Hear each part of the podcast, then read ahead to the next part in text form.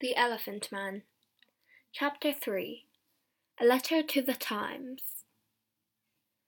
I did not see Merrick again for two years. Then one day the police found him. He had my card in his hand, so they brought him to the London hospital. He was very tired, hungry, and dirty, so I put him to bed in a quiet little room. But he could not stay at the hospital. He was not ill, and of course the beds in the hospital are for the ill people. We have no beds for hungry people or ugly people.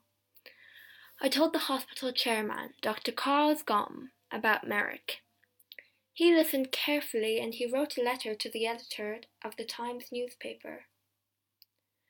From the Times, December 4th, 1886. A letter to the editor. Dear Sir, I am writing to you about a man in our hospital. He needs your help.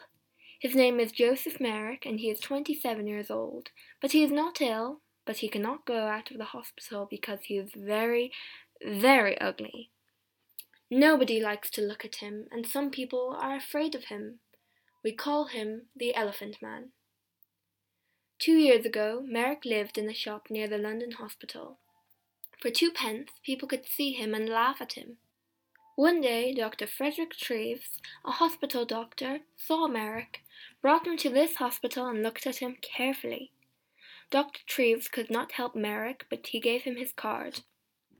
Then the shopkeeper, Silcock, took Merrick to Belgium. A lot of people in Belgium wanted to see him, so after a year Merrick had fifty pounds. But then Silcock took Merrick's fifty pounds, left Merrick in Belgium, and went back to London. Merrick came back to London by himself. Everyone on the train and the ship looked at him and laughed at him. In London, the police put him in prison, but they saw Dr. Treves' card and brought Merrick to the London hospital. This man has no money, he cannot work, his face and body are very, very ugly, so of course many people are afraid of him. But he is a very interesting man. He can read and write and he thinks a lot. He is a good, quiet man. Sometimes he makes things with his hands and gives them to the nurses because they are kind to him. He remembers his mother and he has a picture of her. She was beautiful and kind, he says, but he never sees her now. She gave him to Silcock a long time ago. Can the readers of the Times help us? This man is not ill, but he needs a home.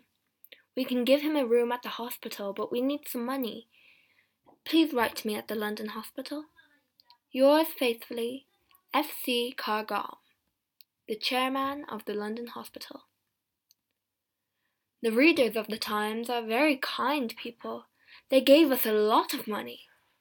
After one week, we had fifty thousand pounds, so Merrick could live in the hospital for all his life.